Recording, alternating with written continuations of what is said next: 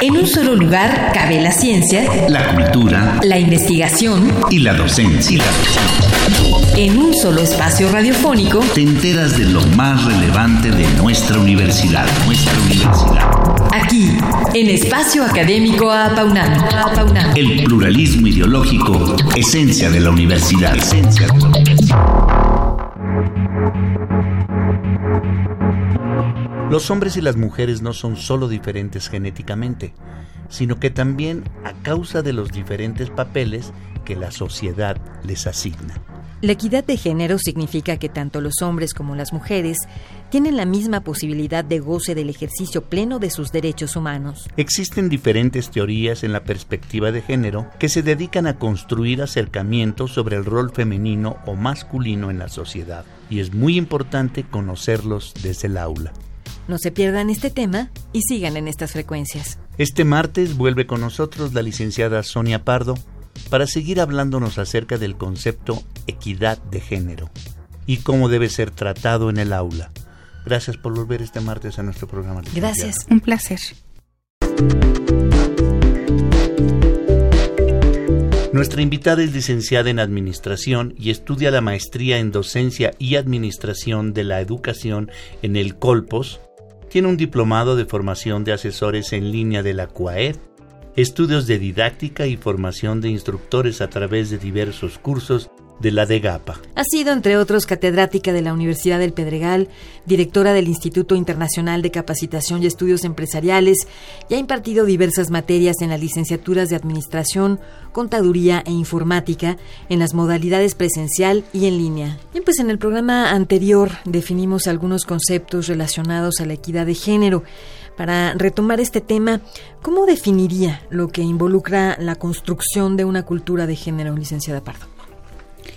Bueno, la cultura de género tiene que llevar el goce del ejercicio pleno de los derechos humanos, pudiendo contribuir al desarrollo nacional, político, económico, social y cultural. En el artículo 1 de la Constitución ha habido una reforma en el año 2011, justamente donde se implementan todos los tratados internacionales sobre derechos humanos.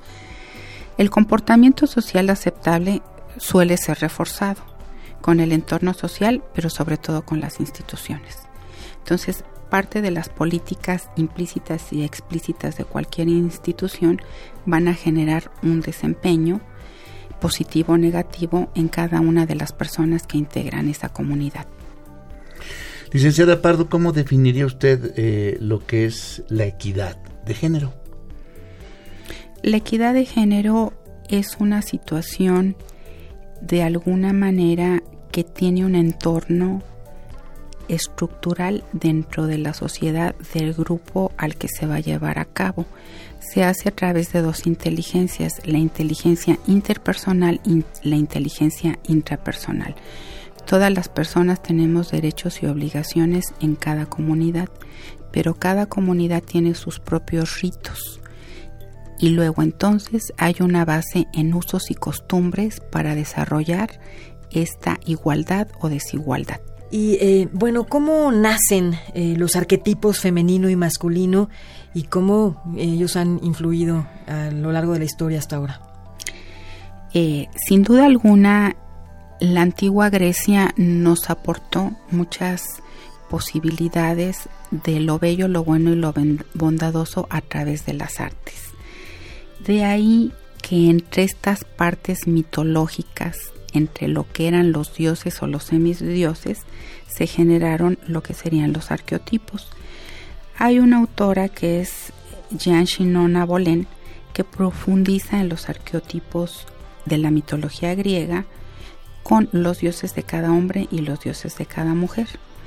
Eh, habla y refuerza eh, de alguna manera los masculinos y los femeninos, entre los que se encuentran Zeus, Ares, Hermes, Poseidón, Hefeston, Apolo, Hades y Dioniso.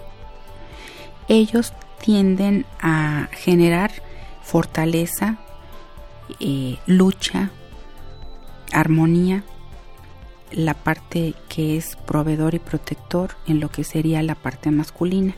Y en los arqueotipos femeninos está Hera, Afrodita, Demeter Perséfone, Estia, Atenea y Artemisa. Estas musas inspiradoras generan una parte antagónica en cada una de las mujeres y a través del desarrollo de su vida vamos representando cada uno de estos personajes para ir englobando la madurez a nivel biológico, emocional y mental. Esta parte de la influencia de la antigua Grecia en las mujeres viene representándose a través de generación y generación, ya que en la sociedad patriarcal occidental donde hemos vivido, pues la mitología de los dioses griegos gobernaban la tierra, los cielos, los océanos y el mundo subterráneo. Hoy por hoy vemos que la economía, la política y la globalización sigue siendo un aspecto en técnicas de negociación eminentemente masculino. ¿Y por qué históricamente existen mayores inequidades y condiciones a corregir para las mujeres? ¿Y qué aporta eh, el feminismo al respecto? Las inequidades básicamente en las mujeres se dan en tres escenarios. El primero sería la educación, el segundo la salud y el tercero la seguridad social. Las mujeres han tenido siempre una parte preponderante en la formación de valores, de creencias, de ideología y discursos que afectan a su propio núcleo familiar desde la crianza de los niños, la socialización, la supervivencia y la transmisión de recursos económicos.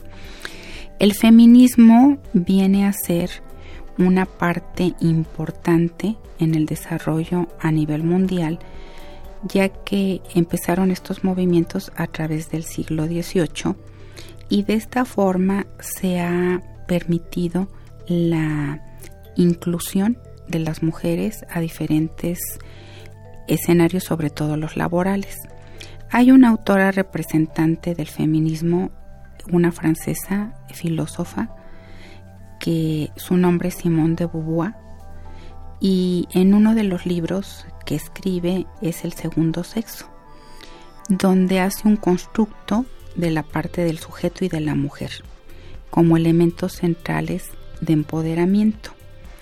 Esta autora creó lo eterno femenino a través de la esencia de la mujer en algo místico y decía la mujer no nace, se hace. De ahí que la posibilidad del feminismo no es para desmembrar la parte masculina, sino para complementarla. Y tanto la parte masculina como femenina la tenemos tanto hombres como mujeres.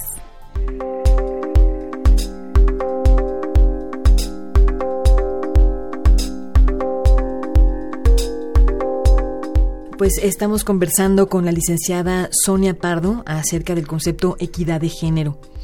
En la actualidad, la violencia, la intolerancia y el manejo de los arquetipos femenino y masculino pues es manipulada por los medios de comunicación. ¿Qué nos podría comentar al respecto, licenciada?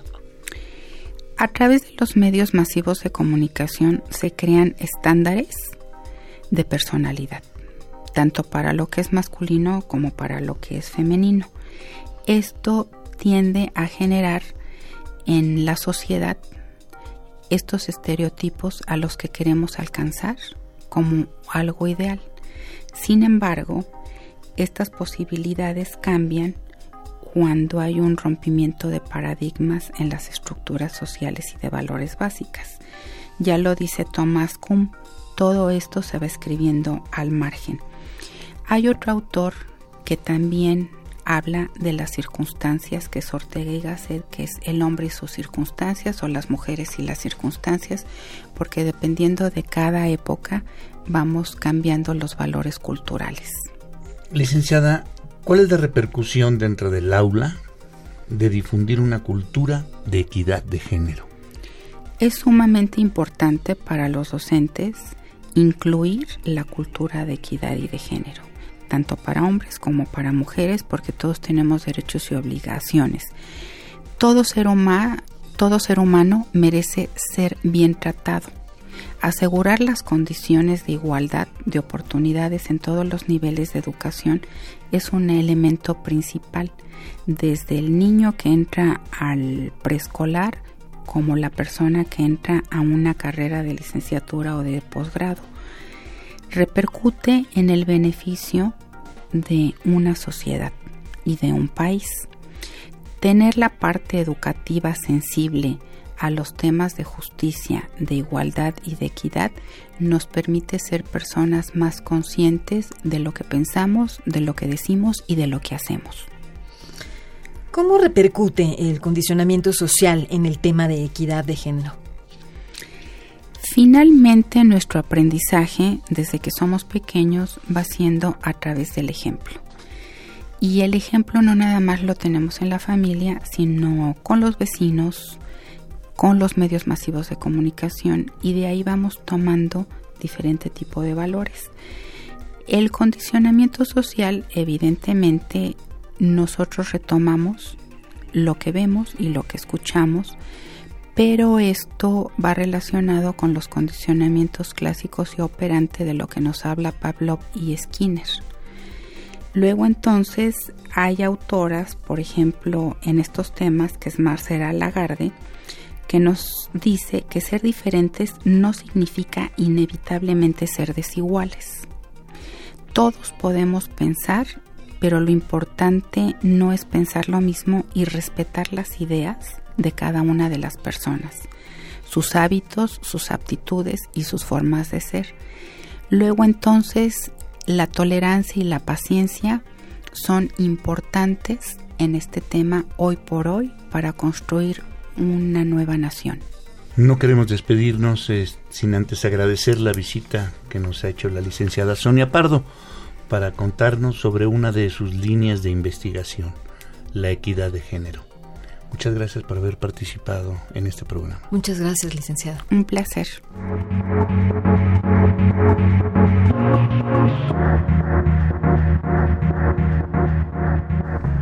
Participamos en este programa en la realización y postproducción Oscar Guerra, el guion de su servidora Sabrina Gómez Madrid y en la operación técnica Ricardo Pacheco. Coordinación de la serie, licenciado Francisco Guerrero Langarica. Sabrina Gómez Madrid y un servidor Ernesto Medina. Agradecemos su atención y los invitamos a participar en este espacio a través de nuestro correo electrónico en el que con gusto recibiremos sus opiniones y sugerencias. Tome nota, doble A al principio, a paunam arroba correo.unam.mx. Los esperamos el próximo martes a las 10 de la mañana aquí en Radio Universidad. En un solo lugar cabe la ciencia, la cultura, la investigación y la docencia. En un solo espacio radiofónico te enteras de lo más relevante de nuestra universidad, nuestra universidad. Aquí, en Espacio Académico Apaunam. El pluralismo ideológico, esencia de la universidad. Esencia de la universidad.